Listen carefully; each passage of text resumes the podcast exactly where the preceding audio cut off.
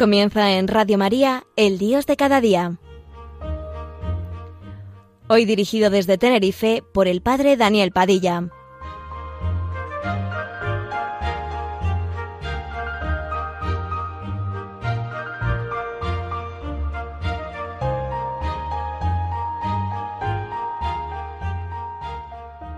Buenos días amigos, con ustedes un programa más de El Dios de cada día en la radio de la Virgen.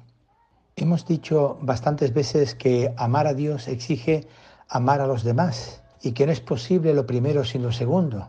Así que después de hablar del amor de Dios tantas y tantas veces como solemos hacer, cómo Dios nos ama y cómo nosotros amamos a Dios, vamos a concretar lo que es amar a Dios en el amor a los demás, imprescindible en la moral cristiana vamos a ver el valor y la significación del amor en el nacer de una familia, en su crecer, en su creer y en el llegar a su plenitud, como personas y como grupo. Incluso podríamos hacer un boceto de proyecto familiar con el que se puede soñar alguna vez.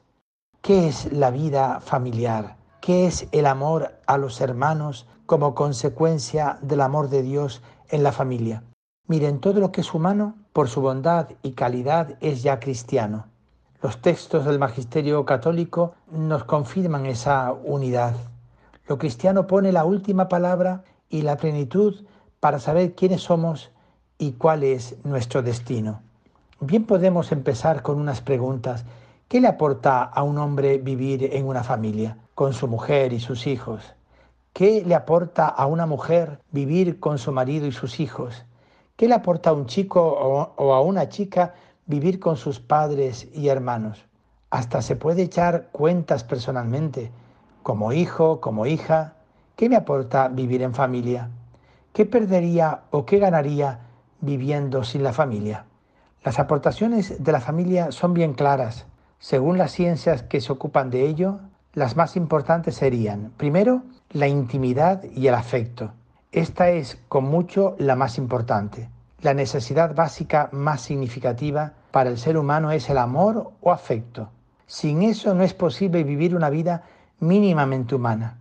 Eso va muy unido con la intimidad o posibilidad de compartir lo que se es o lo que se tiene en la mayor confianza y proximidad. Son requisitos indispensables para una vida mínimamente feliz y para una realización como persona.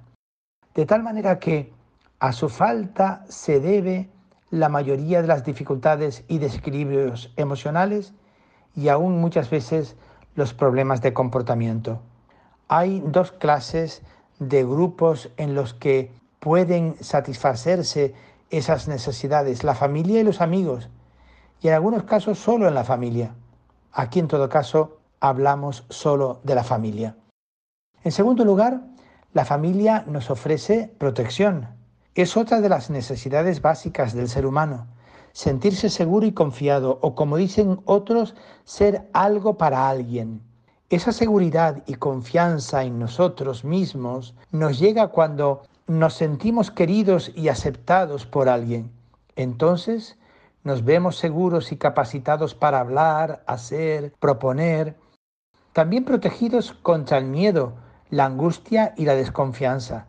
Esa es la seguridad o protección psicológica que es la más importante, pero necesitamos, y la familia aporta, otras protecciones y seguridades, como por ejemplo la protección física contra agresiones o dificultades de todo tipo, desde el comer y el vestir hasta el estudiar, o ante el ataque de otras personas, la familia entera se siente atacada con nosotros y toda ella siente la necesidad de defenderse defendiéndonos.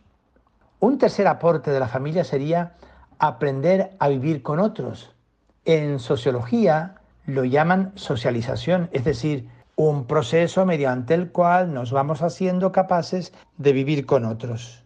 Y posibilitamos así el que nazca y crezca nuestra personalidad. Vamos aprendiendo desde dentro las maneras más elementales de vivir con los demás como posibilidad respecto. Y luego vamos haciendo nuestras las actitudes ante la vida, los valores y las respuestas de la sociedad ante lo que nos sucede cada día en la vida. ¿Qué es lo bueno o lo malo? Lo que se aprecia y lo que no, lo que merece la pena y lo que nos lleva al desastre. Vamos poco a poco encontrando modelos de referencia para construir nuestra personalidad. Es verdad que todo este proceso lo hacemos también en otros grupos y lugares que no son la familia, pero la familia es la primera referencia de nuestra vida y la que más ayuda, según todas las ciencias, en esta tarea. Esas y otras más son las aportaciones o funciones de la familia por la importancia que tiene para que cualquiera de nosotros pueda vivir como persona humana. Siempre se la ha considerado como una de las instituciones básicas de la sociedad. La Iglesia Católica ha hablado innumerables veces sobre la importancia y el valor, de la familia. Les digo a título de ejemplo un texto precioso del Concilio Vaticano II en Gaudium et Spes número 47 que dice así: El bienestar de la persona y de la sociedad humana y cristiana está estrechamente ligado a la prosperidad de la comunidad conyugal y familiar. Por eso los cristianos, junto con todos los que tienen en gran estima a esta comunidad, se alegran sinceramente de los varios medios que permiten hoy a los hombres avanzar en el fomento de esa comunidad de amor y en el respeto a la vida que ayudan a los esposos y padres en el cumplimiento de una excelsa misión. De ellos esperan además los mejores resultados y se afanan por promoverlos. Unos años después del concilio, en la Navidad de 1981, el Papa Juan Pablo II escribía una exhortación apostólica sobre la familia. Los párrafos que les leo y que siguen a continuación hablan de algunas de las cosas antedichas. La familia, dice el Papa en el número 18 de Familiaris Consorcio, fundada y vivificada por el amor, es una comunidad de personas, del hombre y de la mujer, de los esposos, de los padres y de los hijos, de los parientes. Su primer cometido es el de vivir fielmente la realidad de la comunión con el empeño constante de desarrollar una auténtica comunidad de personas. El principio interior, la fuerza permanente y la meta última de tal cometido es el amor. Así como sin el amor la familia no es una comunidad de personas, así también sin el amor la familia no puede vivir, crecer y perfeccionarse como comunidad de personas. Incluso el Santo Padre Juan Pablo II, cuando visitó Madrid en el año 1982, en la Misa de las Familias, en aquel noviembre eh, frío, decía el Papa, la familia es el único lugar donde el hombre es amado por lo que es y no por lo que tiene. Eso lo decía en el Paseo de la Castellana, en Madrid, en la Misa de las Familias. El hombre es amado por lo que es y no por lo que tiene. Hagamos una lectura comprensiva de los textos anteriores, tanto de Gaudium et Spes y de Familiaris Consorcio, con la ayuda de, de, preguntas que nos podríamos hacer. ¿Cuál es el fundamento de la familia? ¿Cuál es su finalidad y cometido? El amor, dicen los textos, es necesario como fuerza permanente y como meta última. ¿Te parece que se contradicen las dos cosas? ¿Para qué más es necesario el amor en la familia? A la familia se la llama una vez comunidad de amor y otra comunidad de personas. ¿Te parece acaso que es lo mismo? ¿Es distinto? Pues damos un paso más, porque la familia supone una vida en pareja. Cuando se habla de la familia nuclear, se refiere a la constituida por padres e hijos. Cuando existe algún miembro más, abuelos, por ejemplo, o algún tío soltero, se la llama familia extensa. Lo dicho y lo que digamos sobre la familia afecta a todos sus componentes, pero está claro que de diversas maneras, en los diversos casos, algunos de ellos tienen un papel más activo en algunas situaciones y otros más pasivo o mayor o menor responsabilidad, pero todo afecta a todos. Vayamos por parte y hablemos de la pareja. de una mujer y un hombre que después de un periodo más o menos largo de noviajo han decidido casarse y vivir en familia. Ellos son la base de la familia y a ellos afecta como a nadie todo lo dicho anteriormente y lo que podemos decir a continuación. Descansemos ahora y vamos a escuchar esta canción que nos habla precisamente de vida de familia, de vida de unión y de comunión.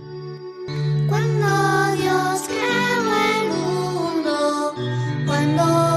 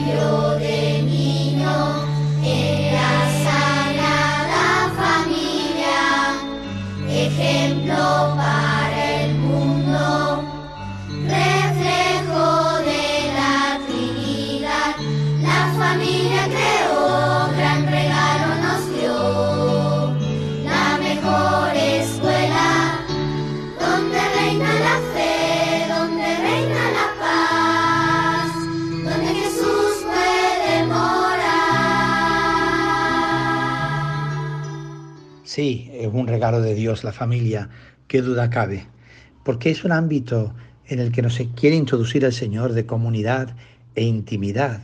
En un momento de la boda, el novio entrega unas monedas a la novia mientras dice, recibe estas monedas como señal de los bienes que vamos a compartir. Esa es una comunicación muy visible, compartir lo que se tiene.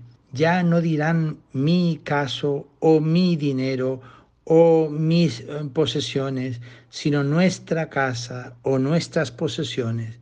Es una comunicación de bienes, pero hay otras cosas más interiores que comunicar o compartir. Por ejemplo, sus ideas, lo que piensan, sin secretos, los planes sobre su vida, sobre su trabajo. Esa es otra comunicación importante, aunque hay otra que lo es más, sus sentimientos y afectos y sobre todo su amor y su cariño dicho y comunicado de muchas maneras y muchas veces. Por eso, en la ceremonia de la boda se entregan mutuamente unos anillos mientras se dice, recibe este anillo como señal de mi amor por ti. Han entendido que el proyecto de su vida y de su felicidad les pedía vivir uno con otro porque se aman y así han llegado a una total intimidad y comunicación total hasta sentirse casi una sola persona, como dice la Biblia en el libro del Génesis, y serán una sola carne. El amor conyugal muchas veces podemos descubrir que hay muchas maneras de amar y muchas clases de amor, pero estamos hablando de un amor conyugal, de los esposos, de los cónyuges, porque es verdad que se puede amar los padres, a los hermanos, a todo ser humano, a los amigos, al novio o a la novia, al esposo o a la esposa. El amor conyugal o de los cónyuges tiene unos rasgos bien específicos que le hacen especial, aunque semejante en muchas cosas a toda clase de amor. Dice el Concilio Vaticano II que este amor, por ser un acto eminentemente humano, ya que va de persona a persona con el afecto de la voluntad, abarca el bien de toda la persona y por tanto enriquece con una dignidad especial las manifestaciones del cuerpo y del espíritu y las ennoblece como elementos y señales específicas de la amistad conyugal. El Señor se ha dignado sanar este amor, perfeccionarlo y elevarlo por el don especial de la gracia y la caridad. Un tal amor, asociando a la vez lo humano y lo divino, lleva a los esposos a un don libre y mutuo de sí mismos, comprobado por sentimientos y actos de ternura e impregna toda su vida. Más aún, por su misma generosa actividad crece y se perfecciona. Supera, por tanto, con mucho la inclinación erótica que, cultivada con egoísmo, se desvanece rápida y lamentablemente. ¿Cuáles son esas características de ese amor conyugal? Pues en primer lugar un sentimiento poderoso, cuando se quiere medir su fuerza, se dice que es más fuerte que la muerte. Es realmente una pasión, algo que parece apoderarse del ser humano y a veces lo domina hasta llevarlo a hacer barbaridades. Otras muchas a hacer actos de verdadera categoría y esfuerzo, porque su fuerza es muy grande. Se dice que es ciego, es decir, que a veces le lleva al ser humano a olvidar su condición de ser racional. También el amor conyugal es un amor que supone una decisión. Como todos los sentimientos va y viene con facilidad, a veces nace casi instantáneamente y otras muere con la misma o parecida rapidez. Por eso cuando se quiere que sea fundamento para toda una vida, es necesario que vaya más allá de un punto concreto o sencillamente de un puro sentimiento, que pase por la razón y la reflexión, además de por el corazón, que se midan las posibilidades y las dificultades. Debe ser una decisión de la voluntad de amar y seguir amando, aunque a veces el sentimiento pueda ser más débil. Esta actitud debe ser repetida constantemente en palabras y en hechos, especialmente cuando las circunstancias son más difíciles. No hay amores de una vez para siempre, sino que se deben ser renovados los esposos en el amor se deben renovar constantemente. En tercer lugar, hay una característica muy interesante del amor que es el papel básico de la sexualidad. Esa entrega o donación total incluye la donación del propio cuerpo y eso distingue de un modo importante el amor conyugal de otros como el de amistad o el amor de familia.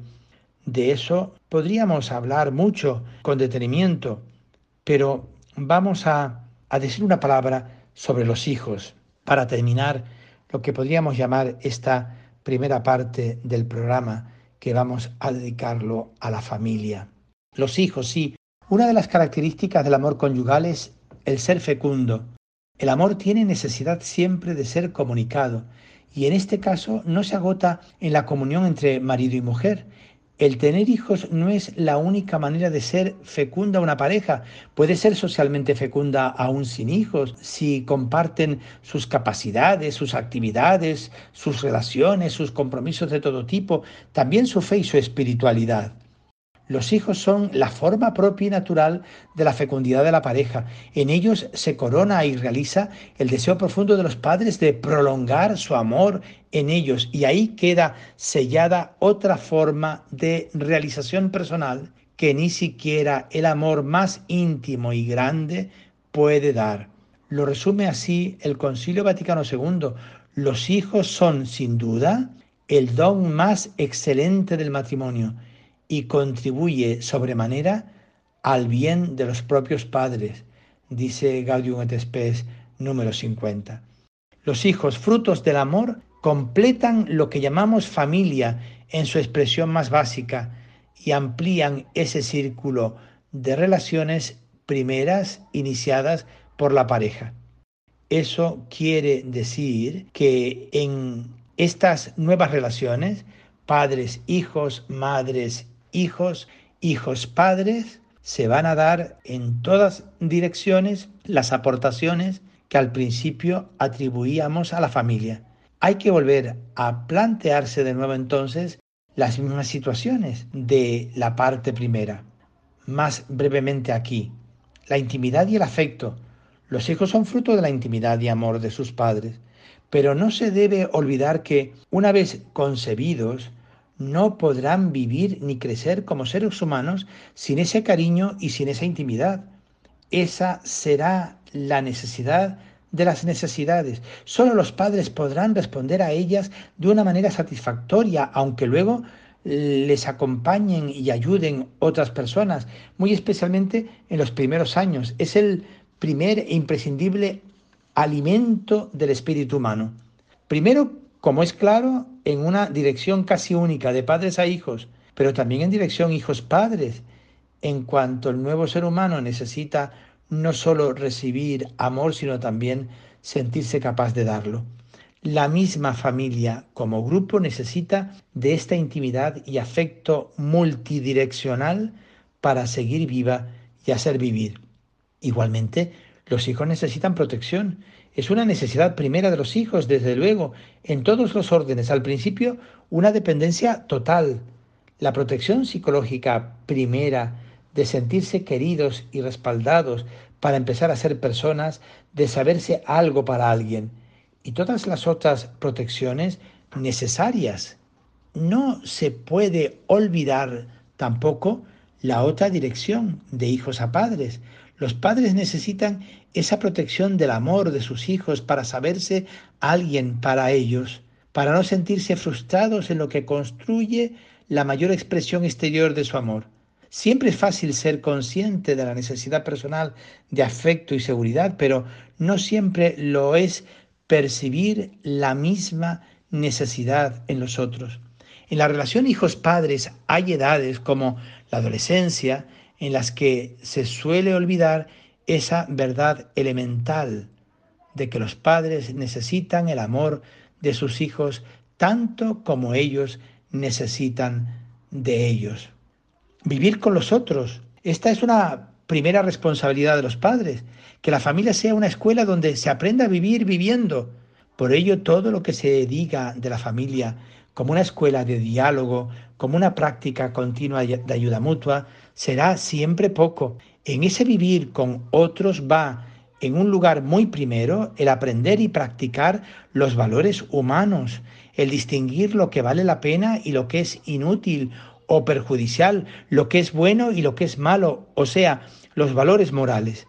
También la primera iniciación religiosa, desde luego, sentirse en la vida en relación a Dios, ya desde el principio, a un Dios que encaje en el clima de afecto e intimidad que es el alma de la familia. Y por último, la responsabilidad corresponsabilidad. Corresponsabilidad quiere decir responder todos juntos de, alguna, de algunas cosas y más de las más importantes. Entre las responsabilidades de los padres se cita siempre en primer lugar la educación. Y con razón, pues engendrar una vida nueva supone el compromiso de hacerla crecer y llevarla en lo posible a su plenitud. Eso es imposible sin una adecuada educación. Dice el Concilio Vaticano II en su declaración sobre la educación cristiana de la juventud en el número 3, puesto que los padres han dado la vida a los hijos, están gravemente obligados a su educación y por tanto ellos son los primeros y obligados educadores. El concilio une con toda razón procreación y educación, ya que la primera si la segunda es una obra comenzada y no acabada, que implica una falta grande de responsabilidad.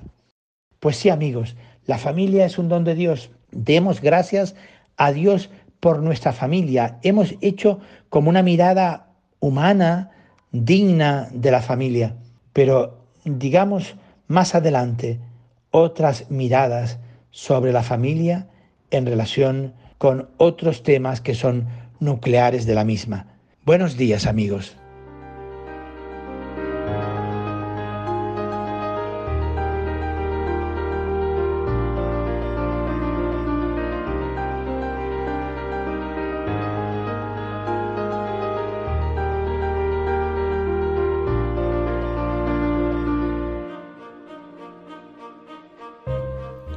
Finaliza así en Radio María, El Dios de cada día, hoy dirigido desde Tenerife por el Padre Daniel Padilla.